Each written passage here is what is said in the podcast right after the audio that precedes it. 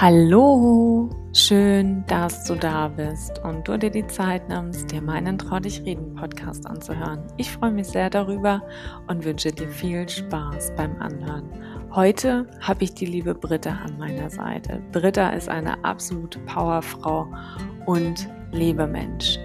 Ich weiß, ihr Leben verlief nicht immer nur geradeaus und so hatte auch sie ihre Herausforderungen zu meistern.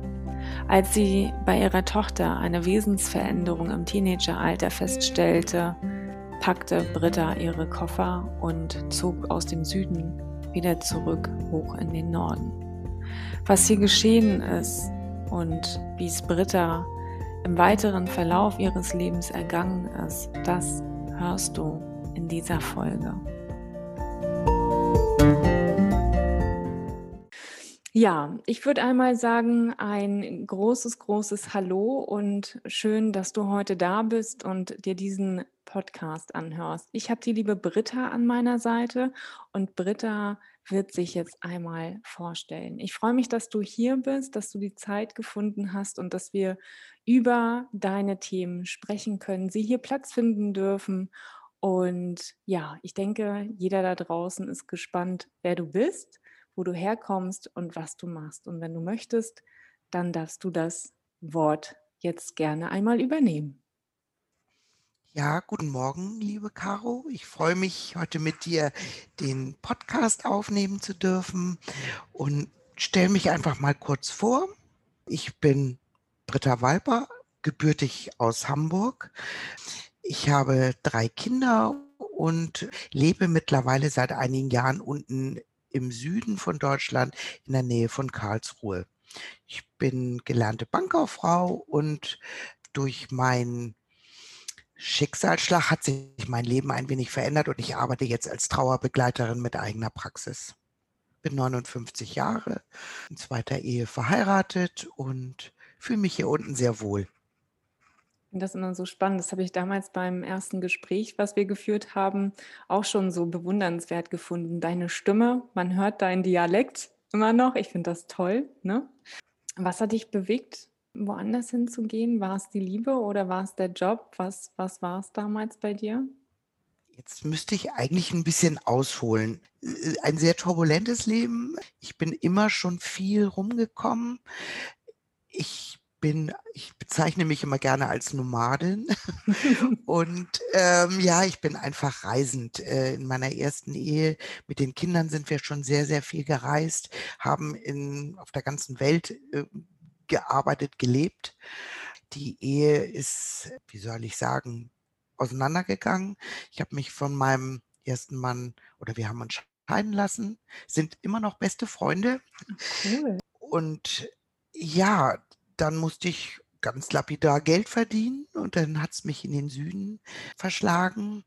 Da habe ich sofort ein Jobangebot bekommen und da habe ich auch dann die Liebe meines zweiten Lebens oder wie nennt man das, meines zweiten Lebensabschnittes gefunden und ja, bin hier runtergezogen.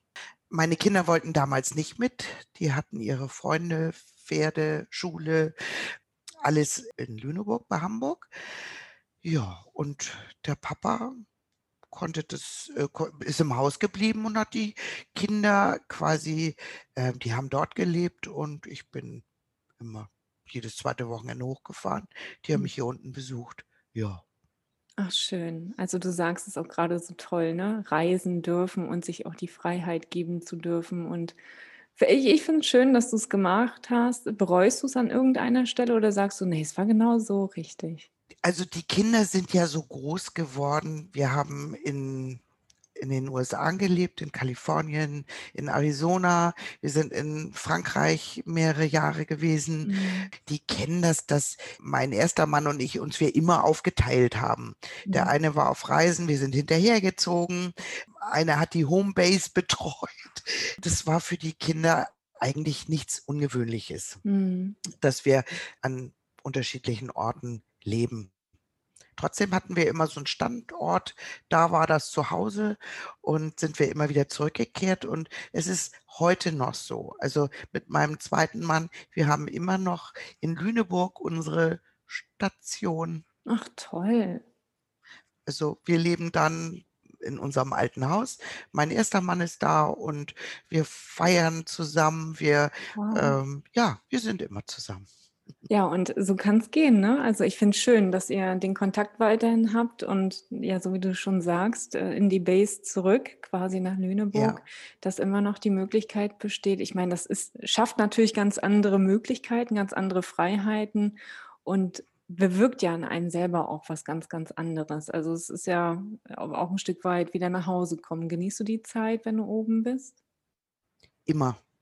Also ob ich jetzt alleine oder mit meinem Mann hochfahre, es ist einfach schön und die Vorstellung also ich habe jetzt gerade mit den Kindern gesprochen, die sagten, sie können sich das gar nicht anders vorstellen, als dass wir eine große Familie sind. Hm. Da gibt's keine Trennung zwischen Papa und meinem jetzigen Mann. Das wir sind eine Familie. Ja, und ich glaube, es ist auch immer die Frage, wie geht man damit um? Wie gibt man das an die Kinder weiter? Und das finde ich so schön, dass sich das dann so trägt oder tragen kann. So ist ich in meinen Augen nicht selbstverständlich, sagen wir es mal so. Das stimmt, das ist nicht Mhm. selbstverständlich. Aber bei uns war es immer wichtig, wenn man sich jetzt als Ehepaar nicht mehr, hm, wie soll ich sagen, wir das Gefühl haben, zwischen uns stimmt es nicht als Mann und Frau, dann hat das nichts mit den Kindern oder mit diesem Gefühl von Familie zu tun. Oder wir haben das einfach getrennt. Mhm. Und keiner, also hat das, also die Kinder, alle sind froh, dass wir das so gemacht haben und die haben nie was vermisst dadurch. Mhm. Ich glaube, das ist Mhm. auch wichtig, ne? Alles andere, wenn man sich jetzt mal angenommen 18 Jahre verbiegt der Kinder wegen und man selber gar nicht mehr glücklich ist, das ist ja auch nicht erfüllend. Das kriegen die Kinder ja auch viel zu früh dann mit und ist ja auch nicht schön. Also finde ich toll, dass ihr den Weg so gegangen seid und dass ihr das, ja, im Großen, als große Familie jetzt genießen dürft. Voll Ja, schön. Voll ist richtig schön, ja. Mhm. Aber du hast auch gerade gesagt, du hast ein Leben geführt, du warst Bankkauffrau und es gab auch ein besonderes Ereignis in deinem Leben, was dich zu dem jetzigen Weg geführt hat, den du gehst als Trauerbegleiterin. Magst du uns da ein Stück mitnehmen und erzählen, was, was passiert ist? Ja, gerne. Das ist ein sehr schmerzhafter Punkt in meinem oder in unserem Leben. Ich bin gerade hier unten nach Süddeutschland gezogen und merkte, irgendwas läuft nicht ganz rund Mhm. im Norden. Also das hatte jetzt nichts mit der Erziehung oder Sonstigen zu tun. Ich hatte das Gefühl, mit meiner Tochter Clara stimmt was nicht.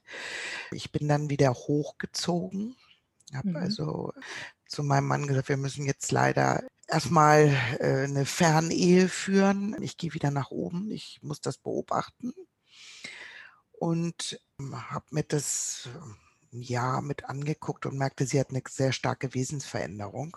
Und dann habe ich gedacht, sie war 16 zu dem Zeitpunkt, dass sie Drogen nimmt.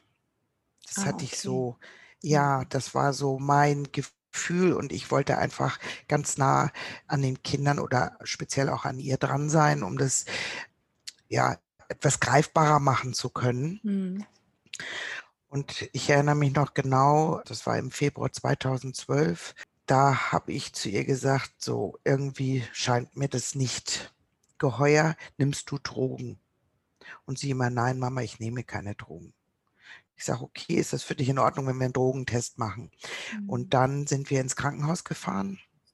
Sie hat dem zugestimmt. Ja, und dann wurde es auf einmal ganz hektisch. Sie haben dort einen Hirntumor festgestellt. Die Diagnose Pontz-Gliom war so, dass keine Heilung, keine OP, es war nichts möglich. Sie ist im Prinzip schon gleich von vornherein palliativ behandelt worden. Mhm.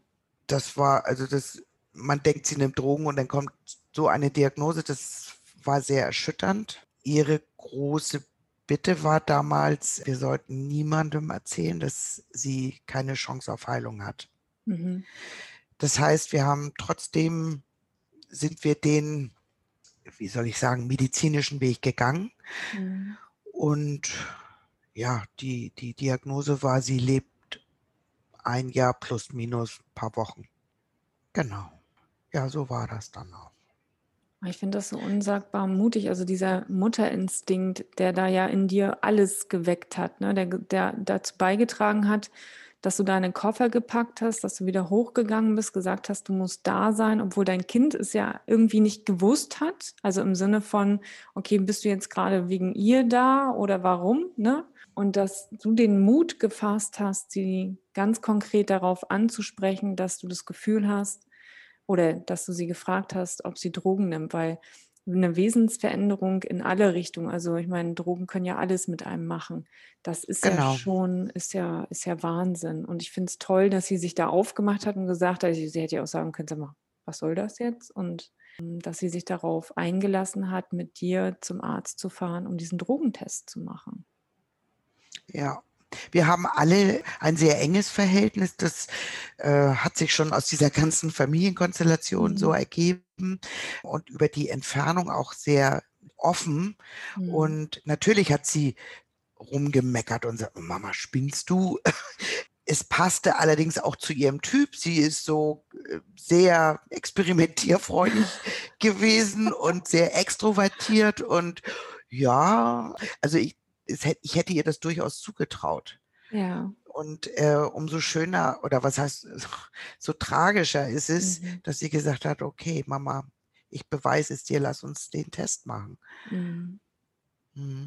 Und da kann man ja. dann auch wieder sagen, auf der einen Seite schön, dass ihr es gemacht habt, auf der anderen Seite der Hammer, der da gekommen ist, da, darauf war ja niemand eingestellt. Also da war dein, deine Tochter nicht drauf eingestellt, da warst du, der Rest Keiner. der Familie das reißt dir ja unmittelbar die Füße unter dem Boden weg. Das, wie war dieser Moment für dich, als die Ärzte da wahrscheinlich ja, hektisch geworden sind? Ich glaube, das trifft es ganz gut. Ja, es wurde auf einmal sehr turbulent. Ganz viele Ärzte kamen. Das ist immer ein, ja, da gehen alle Alarmglocken an. Mhm. Wenn auf einmal, und dann hieß es immer Raumforderung. Und ich erinnere mich noch genau, wir sind dann im Krankenzimmer gewesen und der Arzt hat uns das mitgeteilt und der rutschte die Wand so runter und sank, sackte so runter, mhm. fing an zu weinen und sagte, das ist es. Und Claras erste Wort war, muss ich jetzt sterben? Und da musste er Ja sagen. Nicht sofort, aber so. Und das war schon etwas, jetzt im Nachgang, wenn ich das so reflektiere, habe ich das mhm. Gefühl, sie hat schon lange eine Ahnung gehabt. Ich aber nicht oder wir nicht. Woher auch. Ich glaube, die spüren das. Das, was, dass da ein bisschen. Dass da was Größeres ist, was. Ähm, mhm. Das aber ist, wie gesagt, so meine Reflexion jetzt nach 2013 ist sie gestorben, also mhm. also vor acht Jahren, wo ich denke, ja, sie hat schon irgendwas geahnt, dass da was nicht gut war. Mhm. Und sag mal, war der, also war dieser Tumor denn schon immer da? Ist der plötzlich ad hoc gewachsen? Wie, wie, wie muss man sich das vorstellen? Also vielleicht erstmal, diese, dieser Tumor sitzt am Ende der Wirbelsäule, also im ah, Stammhirn. Okay. Mhm. Und das ist eigentlich ein, ein typischer Kleinkind-Babytumor. Okay. Wir wissen es nicht. Es kann uns keiner sagen, ob der schon ganz lange dort gesessen hat. Mhm. Es ist nur so, dass die wenigsten, die diese Tumorart haben, überhaupt so alt werden. Wie gesagt, es äh, trifft überwiegend Babys und Kleinkinder. Okay. Und sie war 18, als die Diagnose kam. Und ich hatte ja zwei Jahre vorher schon, also mit, als sie 16 war, so das Gefühl, da stimmt was nicht. Also da waren schon so Anzeichen, ich konnte das noch nicht konkretisieren. Hm.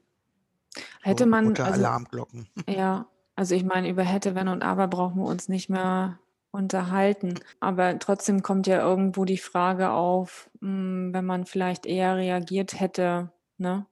Die kommt ja irgendwann. Nee, der, der gibt's bei dem gut. Tumor gibt es überhaupt, äh, der ist inoperabel, weil der so tief im Kopf liegt, da kommt keiner ran. Wahnsinn. Also es gibt kein, ja, wie soll ich sagen, äh, hätte sich auch früher nichts dran verändert. Mhm. Und als ihr die Diagnose dann gekriegt habt, der Arzt da ja die Wand runtergerutscht ist, um ja ganz konkret dann auch zu sagen, was nun ansteht. Ich meine, das das ist ja ist ja nicht greifbar. Das ist ja du denkst, der erzählt, du bist im falschen Film unterwegs. Und Mhm. was habt ihr dann für euch, äh, entschieden? Also, ich meine, wenn ihr überhaupt in dem Moment irgendwas für euch entscheiden konntet?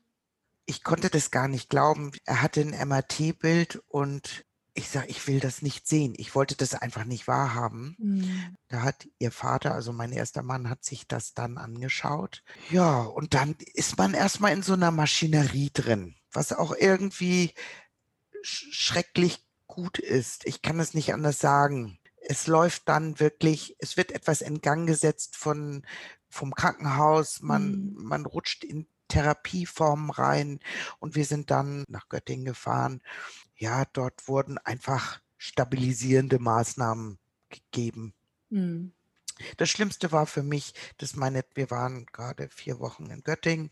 Da sagte meine Tochter: „Ich möchte Suizid begehen.“ Einfach, weil sie Mhm. sagte: „Ich habe ja eh keine“ ich meine, sie ist 18 gewesen. Mhm. Grade, ja, da hat man ganz andere eigentlich Pläne. Absolut. Und aufgrund dieser Aussage im Krankenhaus ist sie dann in die Psychiatrie gekommen Mhm. in die geschlossene. Das war für mich eigentlich mit der schlimmste Moment, dass da wurde mir so klar, dass man nicht selbst über das Leben bestimmen kann. Mhm. Das wurde dann angeordnet, 'n richterlicher Beschluss. Ähm, sie ist suizidal und ab in die geschlossene Psychiatrie. Und das das verstehe ich nicht. Also, ich konnte ihre Aussage einfach verstehen. Mhm. Weil sie Und sagt: „Was soll ich jetzt den Quälkram noch Ja. 'n Jahr mitmachen? Ich möchte das selbstbestimmt beenden.“ Und den ganzen weiter ich habe sie dann rausgeboxt nach 2 m Wochen und unter Eigenverantwortung und Ja. dann haben wir sie mit nach Hause genommen.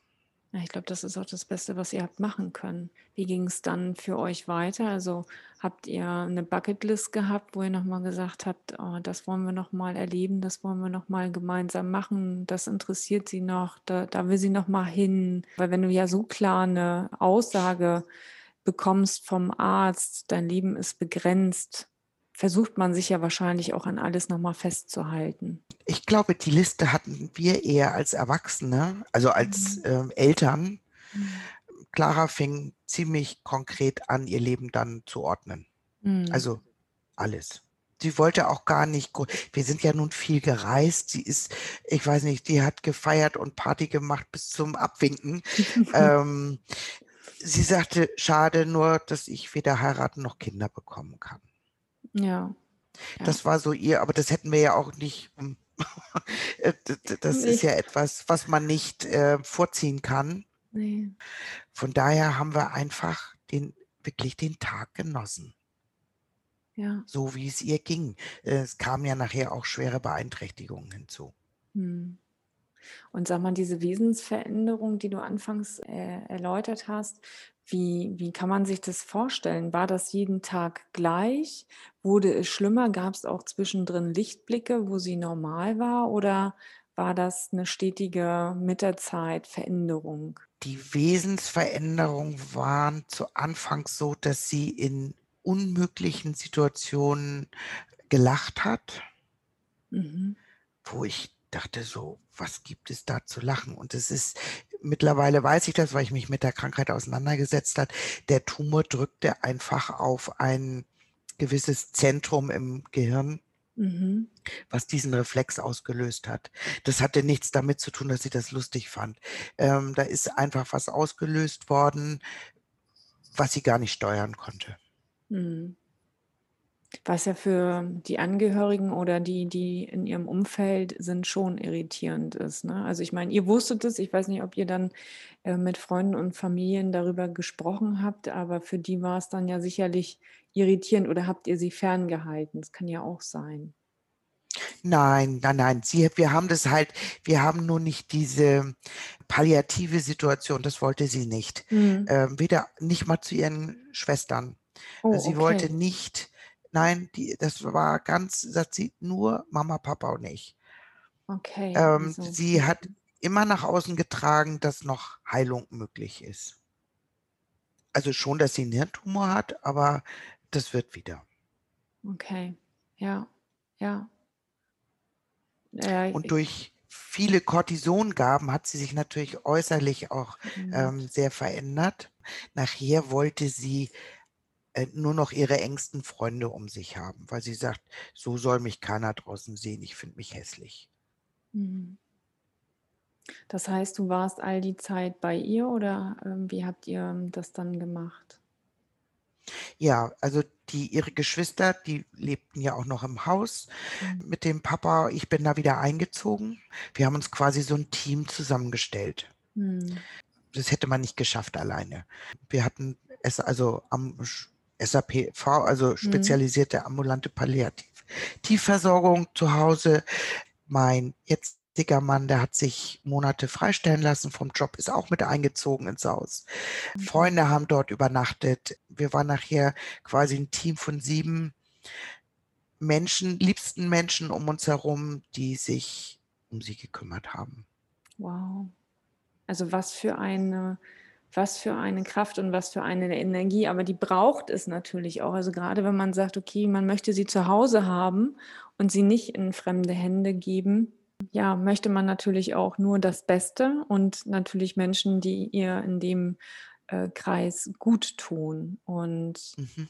ich glaube, also es wiegt ja alles schwer. Man weiß ja, was am Ende leider kommen wird. Mhm. Aber ich finde es so unsagbar schön, dass ihr das so für euch genutzt habt, dass ihr, also dadurch seid ihr ja wahrscheinlich auch noch unwahrscheinlich zusammengewachsen als Familie. Als Familie, genau. Es mhm. war ihr Wunsch zu Hause. Ich werde die Situation nie vergessen. Dann mussten wir irgendwann ein Pflegebett bestellen mhm. und dann haben wir gedacht, oh, schön im Wohnzimmer aufbauen. Da sind wir alle in der Nähe von ihr rum. Da sagt sie, seid ihr doof? Ich sitze doch hier nicht wie auf dem Präsentierteller. Ich möchte bitte in mein Zimmer. Ja, okay. Also ähm, ja, sie fand das schrecklich, so im Mittelpunkt zu. Also sie war gerne im Mittelpunkt, aber nicht so im Mittelpunkt. Mhm. Ja, und dann haben wir einfach ihr Zimmer hergerichtet. Ich muss so schmunzeln, weil das hatten wir mit meiner Mutter auch. Da haben wir auch gesagt, na, ist doch super. Kommst du schön ins Wohnzimmer? Bist du immer bei uns? Na, ist doch klasse. Ich meine, das ist unser Wunschdenken, ne? Na, genau. Wir sehen uns, wir können uns dann genau. unterhalten und so. Und ja, also, sag mal, Geht's noch? Ich möchte bitte nach oben. Das, das kann doch jetzt nicht, das kann doch jetzt wohl nicht euer Ernst sein. Und dann haben wir auch gesagt, okay, gut, also wir hatten eine Zeit, da mussten wir sie unten lassen, weil es nicht möglich war, sie nach oben zu bringen, weil sie nicht gehen konnte. Haben aber dann später ihren Wunsch erfüllt, ich meine, klar, die möchten auch ihre Ruhe haben. Ist für die ja auch, Mhm. ne? Ist ja wie im Krankenhaus. Also im Krankenhaus der größte Stress, den du ja haben kannst. Wenn du dort liegst und permanent kommt Besuch rein, Ja. bist du um 15 Uhr eigentlich groggy und willst dich hinlegen und sagen, lasst mich einfach. Ja, also ich kann es Mhm. verstehen. Ich kann es verstehen mittlerweile, ja. Mhm. Ja, und auch einfach diese Ja. Rückzugsmöglichkeit. Sie dadurch, dass sie sich nicht mehr bewegen im im eigentlichen Sinne, Mhm.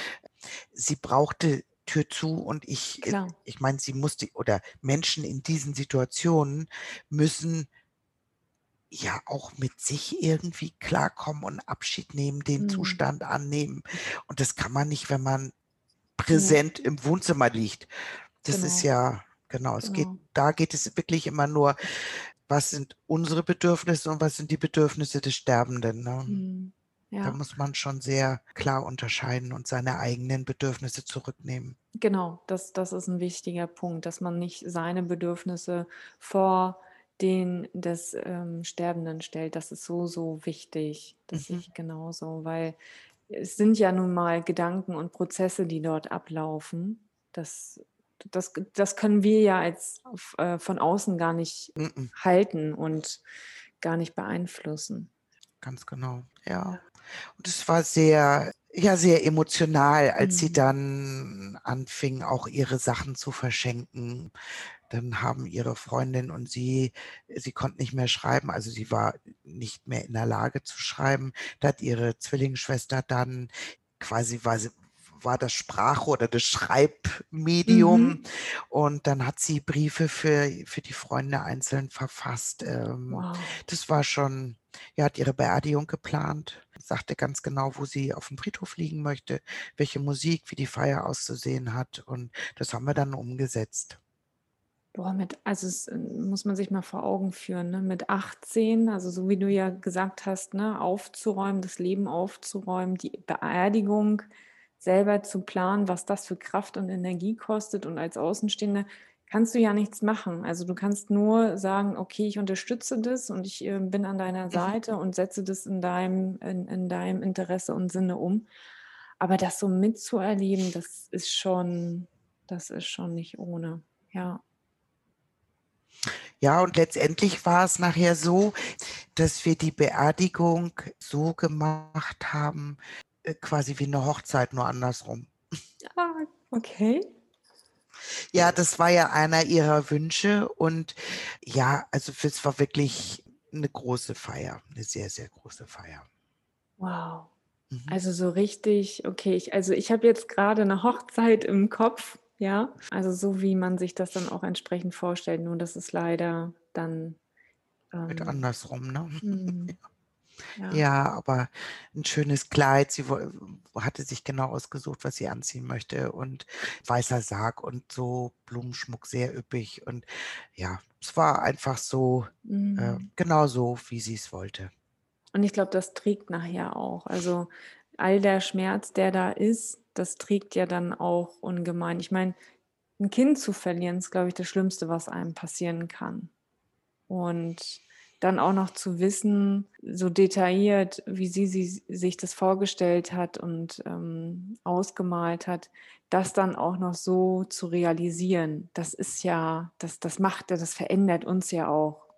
Was hat das mit dir gemacht? Also, das dauerte alles seine Zeit, das muss ich ganz ehrlich sagen. Ich kann nicht Mhm. sagen, dass ich sofort, wie soll ich sagen, meine Einstellung zum Leben ah, doch, kann ich doch sagen. Das kommt immer so Mhm. puzzleteilchenmäßig. Ähm, ich habe eben halt danach festgestellt, warum sollte ich noch in der Bank arbeiten? Weil das Mhm. macht für mich überhaupt keinen Sinn, Menschen etwas zu verkaufen, anzubieten, beraten, was nur gewinnorientiert für die Bank ist. Mhm. Wollte was Sinnhafteres machen. Also, das war die erste Entscheidung. Ich ich erinnere mich noch genau, das war ich war krankgeschrieben 4 Wochen, ähm, nach der Beerdigung noch und musste dort zwischenzeitlich zur Personalabteilung und die wollten die Quartalszahlen haben von mir. Ich war zu dem Zeitpunkt Filialleiterin einer Bank und da habe ich gedacht: „Sag mal, ich habe das kann doch nicht euer Ernst sein. Ich weiß überhaupt nicht, wo unten und oben ist. Ich weiß überhaupt nicht, wie mein Leben weitergeht und das meiner Familie.“ Und ich bin hin in die Bank, habe mich an 'n Schreibtisch gesetzt, eine E-Mail an alle geschrieben, habe gesagt: „So, ähm, ich habe mich entschieden“ das war so eine Ad-hoc-Entscheidung. Es war überhaupt nicht geplant. Ich komme nicht wieder. Hiermit kündige ich. Ich habe die Bank nie wieder Wahnsinn. betreten. Und wusste gar nicht, was habe ich da eigentlich gemacht. Es stand nur fest, das geht nicht. Das Ja. war so aus dem Bauch raus, habe mich von den Mitarbeitern verabschiedet und war nie wieder in der Bank. Ja, aber das ist ja ein klares Ja, ne, zu dir selbst. Und du hast ja gesagt, dass du das nicht vertreten konntest. Also, das ist ja ganz einfach so, ne? Wenn wenn nachher ein profitables Unternehmen dahinter steht, es geht ja nun mal nur um Zahlen und du hast gerade was ganz anderes im Leben erlebt. Da kommt ja dann Genau. irgendwann die Frage: „Ist es das?“ Ja? Geht's nur um das Geld oder geht es auch um den Menschen? Und wann geht's um den Menschen? Genau. Und das war aber 'ne keine rationale Entscheidung über 'n Kopf, sondern es war 'ne Wahnsinn. Bauchentscheidung. Ja, die sind ja meistens am besten. Ja, aber ich war auch ziemlich verwirrt, weil ich bin nach Hause und habe gedacht: „Was hast du da eigentlich gemacht? Ich muss ja auch irgendwie leben und wie Ja, ja, geht's klar. weiter?“ Ja, genau. Und was kam dann für dich? Also, dann hattest du den Entschluss gefasst und was hast du dann für dich, ja, Neues entdeckt? Wo hast du gesagt: „Okay, das nicht, ganz klar. Mein Weg geht in die andere Richtung.“ Und das ist jetzt alles so 'n bisschen zeitraffermäßig. Es dauert natürlich alles seine Zeit. Bei mir ging's dann los. Ich wollte erst mal s Hilfe für mich Mhm. und habe aber keine geeignete Hilfe, also die für mich passend ist, gefunden. Ich wollte irgendwie Trauergruppe, Trauerbegleitung. Mhm.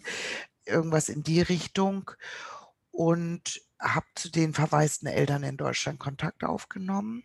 Und die haben mich dann ermutigt, selber eine Gruppe zu gründen. Okay. Weil es gab nicht das Angebot, was ich, so wie ich mir das vorgestellt habe. Ah, Und okay. dann haben wir gesagt, okay, dann machen wir das, dann gründen wir gleich einen Verein. Und wir haben ein halbes Jahr nach dem Tod von Clara Claras Haus gegründet. Das ist ein gemeinnütziger Verein in Lüneburg. Und da haben wir dann unsere eigene Trauergruppe ins Leben gerufen. Toll. Das war schon mal ganz, ganz hilfreich. Aber ich wollte noch mehr über Trauer wissen und habe dann eben halt noch Ausbildung und Fortbildung im Trauerbereich gemacht. Mhm. Bin jetzt zertifizierte Trauerbegleiterin. Und da schlägt das Herz. Das ist, ja, wie soll ich sagen? Ja, das ist, das bin ich. Mhm. Ich bin, ich fühle mich so ein bisschen erstmal als betroffene Mutter, aber ich fühle mich auch als Brücke, um, um den Tod in das Leben zu integrieren und das zu vermitteln. Das hast du gerade schön gesagt. Ich glaube, das trägt auch ganz schön. Ja, ich kann das am besten. Und für mich ist es wichtig, eben zu sagen, die Trauer geht nicht weg. Sie bleibt immer ein Stück, aber ist noch ganz viel Platz mehr im Herzen ab irgendwann. Das ist ganz Mhm. individuell. Und dass man da auch wieder Freude auf anderer Ebene, also so unbedarft und, wie soll ich sagen, so unverletzbar, wie man sich vor so einem Ereignis gefühlt hat. Das ist, glaube ich, dazu ist das Erlebte zu tief. Mhm. Ja, Aber das heißt nicht, dass das Leben nicht trotzdem lebenswert ist. Nur anders genau. halt. Anders. Genau. Ein anderes, neues Leben. Genau. Mhm. Und was ist für dich so das, wo du sagst, das hat mir Clara mit auf den Weg gegeben, das möchte ich weiter nach draußen tragen, weil komischerweise, so war es jedenfalls bei mir immer, habe ich so viel Kraft aus dem, aus dem Tod oder aus dem Sterbeprozess ähm, gelernt und erlebt, wo ich gedacht habe, boah, was für Lehrer sitzen mir jetzt hier eigentlich gerade gegenüber? Also, die mir so viel aufgezeigt haben, wo ich immer gedacht habe, das ist gar nicht möglich, es kann gar nicht so sein. Ähm, hast, hast du die Erfahrung auch gemacht? Die Erfahrung bestand schon in diesem ganz intensiven Austausch mit Clara, Mhm. was sie mir dort vermittelt hat und mit welcher Akzeptanz sie den Tod begriffen hat. Das fand ich unglaublich, unfassbar, wie ein so junger Mensch das Ende akzeptiert. Da habe ich für mich jetzt einfach draus gezogen, es gibt kein Leben ohne den Tod. Mhm.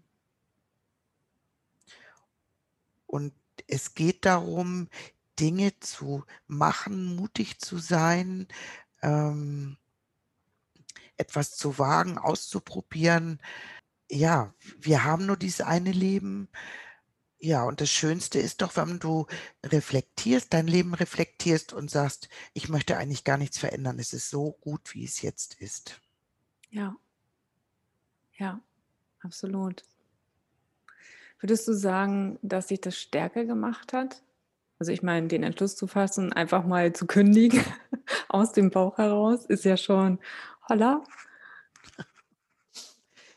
Ja, das hat mich stärker gemacht, aber auch angreifbarer. Mhm. Ich Ja. nehme nichts mehr als selbstverständlich hin. Ähm, ja, also ich weiß, dass das Leben sehr fragil ist, aber es hat mich auch stark gemacht, ja.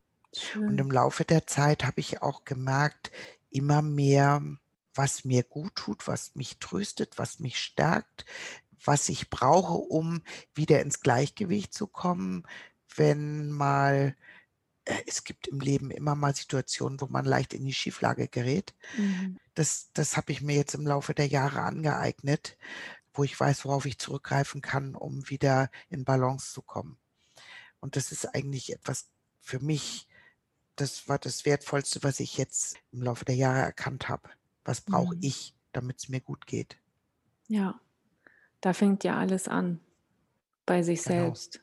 Und wenn Mhm. ich nicht, ähm, ne, wenn ich nicht ja, mir Gutes tue, wie will ich dann für andere da sein? Das ist ja auch gerade in deinem Job sehr, sehr wichtig, ne, sich ein Stück weit auch dann abgrenzen zu können, das nicht zu nah an sich ranzulassen und immer wieder gut selber für sich zu sorgen. Genau. Und da habe ich die Kreativität für mich entdeckt. Das ist auch nochmal wichtig, dass man das nicht vom Außen abhängig macht. Mhm. Ich kann jetzt nicht sagen, wenn es mir schlecht geht, äh, mein Enkelkind oder meine anderen Töchter müssen herhalten, Mhm. damit es mir wieder gut geht, sondern das muss ja etwas sein, was aus mir heraus entsteht. Losgelöst, die Kinder leben ihr Leben. Wir leben sehr eng, aber trotzdem haben die ja ihr eigenes Leben. Da habe ich, wie gesagt, den kreativen Ausdruck für mich entdeckt. Also nicht nur malen, auch schreiben. Und so bin ich letztendlich auch dazu hingekommen, Dinge zu entwickeln, die in der Trauer trösten. Nennen wir es mal Mhm. so. Ja. So Tools. Genau, ich glaube, da findet auch jeder so seinen Weg. Also ich hoffe, dass jeder da so seinen Weg findet, um das so ein bisschen für sich zu verarbeiten. Was heißt ein bisschen? Also für sich zu verarbeiten. Mir hat Mhm. auch unwahrscheinlich geholfen, das Thema Schreiben, das von der Seele schreiben, Sport zu machen, raus in die Natur. Aber ne, dieses kreative Schaffen eben Genau. auch, ne, damit der Kopf zur Ruhe kommt. Und genau. Du malst Wimmelbilder, ne? War, waren das Wimmelbilder? Ja, unter anderem. Ja, total schön. Ich habe dein letztes habe ich gesehen und dann ist es mir eingefallen, ich kenne sie doch. Ich finde die total geil. So, so schön. So schön. Ja. Ja, das nächste Projekt ist, da sind wir, ich habe dann auch noch mal eine Firma gegründet, wo ich, wie gesagt, das Firma Trosthelfer, die, wo wir, wo ich Dinge entwickle, die trösten. Und da ist mir, ähm, ich habe immer Wimmelbilder gemalt, weil es mir einfach Spaß macht. Da habe Mhm. ich gedacht so, ah, das Feedback war immer so schön. Oh, da kann man so eintauchen. Und jetzt entwickeln wir gerade einen kleinen Beamer, so in Bäckergröße. Und wo wir die Bilder, die Wimmelbilder quasi an die Decke oder an die Wand Toll. für Liegenpatienten in Einrichtungen anbieten können. Ja. Die, da Wow. können die mal abtauchen. Ich denke so an meine Tochter, die lag da und Mhm. irgendwann, die wollen kein Fernsehen mehr gucken, lesen ist auch sehr anstrengend. Und dann kann man mal in eine kleine bunte Welt für zehn Minuten oder so abtauchen und Mega. suchen. Ja.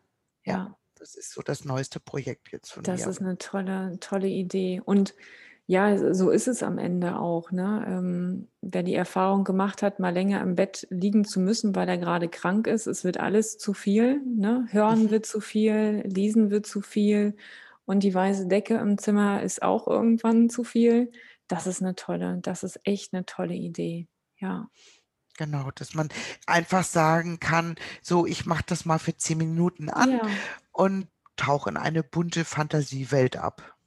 Absolut. Total schöne Idee. Darüber hinaus hast du ja noch was ganz anderes ins Leben gerufen.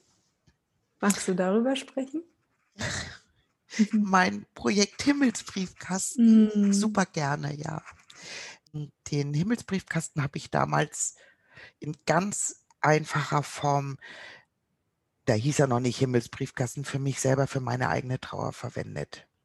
Ich habe damals ein Kästchen genommen und aufs Grab gestellt und hab, bin dort in äh, stille Kommunikation mit Clara getreten. Habe einfach immer Mhm. geschrieben und habe gemerkt, was da auch alles für Gefühle hochkamen, die ich ihr gegenüber zu Lebzeiten gar nicht geäußert habe, aber ich war hinterher, ich war wütend, ich war, äh, ich war sowas von enttäuscht, dass sie mich verlassen hat, ähm, Mhm. alles Mögliche. Das habe ich alles da reingeschrieben und in diesen, in dieses Kästchen gelegt. Und jetzt, als die Kreativität wieder bei mir so durch meine Lebensumstände und mein jetzt an, wieder gut angekommen sein im Leben, da habe ich jetzt mit der Lebenshilfe, also ich habe den entwickelt, die Lebenshilfe baut den Himmelsbriefkasten und der ist genau für das gedacht. Also einmal, dass du den gestalten kannst, welche Farben mochte der Verstorbene, ähm, da kann ich schon mal eintauchen. Ich kann Händeabdrücke drauf machen, ich kann Farben wählen, die der Verstorbene gerne oder Verstorbene ähm, gemocht hat. Und mhm. hinterher kann ich es nutzen, um einfach Dinge aufzuschreiben, die mir nochmal wichtig sind, loszuwerden. Ja, tolle Idee. Also wirklich schön. Und ich denke, das ist noch was anderes, wenn ich jetzt schreibe in einem Tagebuch, in einem mhm. Blog. Die Energie bleibt bei mir im Schreibtisch, äh, im Regal, wo auch immer ich dieses Buch hinstelle. Wenn ich das abgebe in einen Himmelsbriefkasten, dann ist es raus. Raus aus, also das ist jetzt so energetisch gesprochen, aber mhm. äh, dann habe ich es wirklich abgegeben. Ja, dann Und, ist es raus aus den vier genau. Wänden. Genau, ja. und darf, darf fliegen. Also es ist ja so, ne? In der Wohnung sind ja auch unsere Gedanken begrenzt. Gehen wir raus in die Natur, es ist doch was ganz anderes, ein ganz anderes Erleben und Empfinden auf jeden Fall. Es ist so eine genau. geile Idee, ja. Ja, also ich freue mich auch sehr und die, die ersten sind jetzt rausgegangen und ich freue mich einfach, wenn wenn mein Baby in die Welt geht und dort ähm, gute Dienste leisten darf. Absolut, ja. Und genau dieser Punkt, ne, es ist ja für jeden was dabei. Der Mann kann malen, der kann. Äh, ba bauen die, die äh, Briefkästen selber zusammen? Das wollte ich dich noch fragen. Oder Ach so, nein, nein, die? die werden, die werden schon, also der, der Korpus als solches ähm, wird gefertigt. Ah, okay. Für 'n Mann wäre das natürlich andersrum richtig gut, oder? Wenn er noch mal sagen könnte: „Ich habe eine Bauanleitung und ich schreine mir das Ding jetzt hier selber zusammen.“ Die müssen ja immer irgendwie schaffen. Also, ich glaube, es gibt, äh, grade Menschen, die in der Bauphase sind, die sind wahrscheinlich eher fertig, weil sie sich so in die Arbeit reinstürzen. Da wäre das wahrscheinlich auch noch eine Idee. Ja, das wäre eine gute Idee. Man braucht nur einfach Fach, wie soll ich sagen, Fachmaterial. Äh, ich, ich bin kein Tischler, ich weiß es nicht. Ah, okay. Ähm, das geht, muss nur eingespannt und geleimt und geklemmt. Und meine Anregung für Männer ist einfach einmal das Gestalten. Mhm. Äh, das Briefe schreiben dürfen dann vielleicht, ja, auch. Die, auch sehr schön, wenn sie das machen. Ja. Aber die dürfen zum Beispiel einen Ständer oder eine Halterung bauen, wo man das dann auf Beine stellen kann. Ja zum ja. Beispiel. Ja, toll. Tolle Idee, schöne kreative Idee, wie ich finde. Und ja, so wie du schon sagst, so kommen die Gedanken aufs Papier und sie verlassen den eigenen Raum. Und mhm. das ist irgendwie auch sehr, sehr schön. Und Britta, wenn ich jetzt sage, boah, ich will jetzt so ein Teil haben, ja, wo erreiche ich dich? Wo finde ich dich? Ich bin ganz gut im Netz vertreten. www.himmelsbriefkasten.de. Da kommt man auf meine Seite. Okay, da kommen Sie auf deine Seite. Bist du auf Insta? Auf Insta bin ich auch. Unter Britta Walper Himmelsbriefkasten. Okay, packe ich aber auch nochmal entsprechend in die Shownotes und können Sie sich da reinklicken. Ich finde es eine super, super Sache. Aber ich entlasse dich jetzt noch nicht, denn ich habe auch noch eine Frage an dich. Und zwar, was ist deine schönste Erinnerung, die du zusammen mit deiner Tochter erlebt hast? Jetzt nur mit Clara? Mhm. Wir haben Pferde gehabt. Ich habe immer ganz besondere Ausritte mit Clara. Das verbinde ich so mit ihr. Ja, genau. Jetzt komme ich, das ist ein, ein oh, da geht mir das Herz auf. Wir haben die Pferde auf die Weide gebracht und haben vorher einen Picknicktisch gedeckt auf der Weide. Und das war wirklich, da haben wir gefrühstückt, wir beiden, und die Pferde liefen um uns rum. Und wir haben da einfach, waren wirklich im Jetzt und so ganz verbunden. Also unsere Seelen, die Pferdeseelen und ja, es war ähm, ganz, ganz bewegende, das waren Stunden. ja, da, ja, es war aber ein Erlebnis, das sehr tief, es gibt viele Erlebnisse, aber das war ein ganz besonderes, ja. so magisch wow. halt. Absolut, absolut. Und ich glaube auch jeder Mädchentraum, oder? Also das war auch damals einer von meinen, ist noch nicht in Erfüllung gegangen. ja, das schön. war wirklich schön. Ja. ja. Oh, toll. Britta, toll. Also ich weiß nicht, du kannst es nicht sehen, aber ich habe hier gerade eine Träne.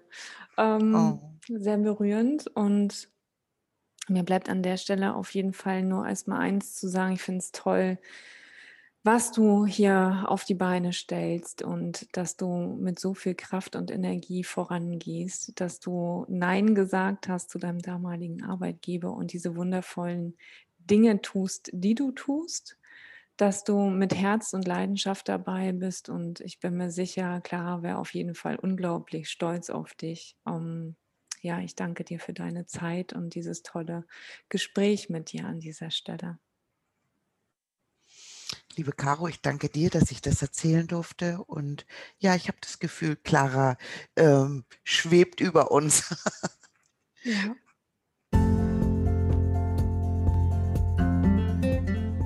Diesem Sinne, meine Lieben, das war meine 60. Podcast-Folge. Hab eine schöne Zeit und bleib gesund. Bis dahin, deine Caroline.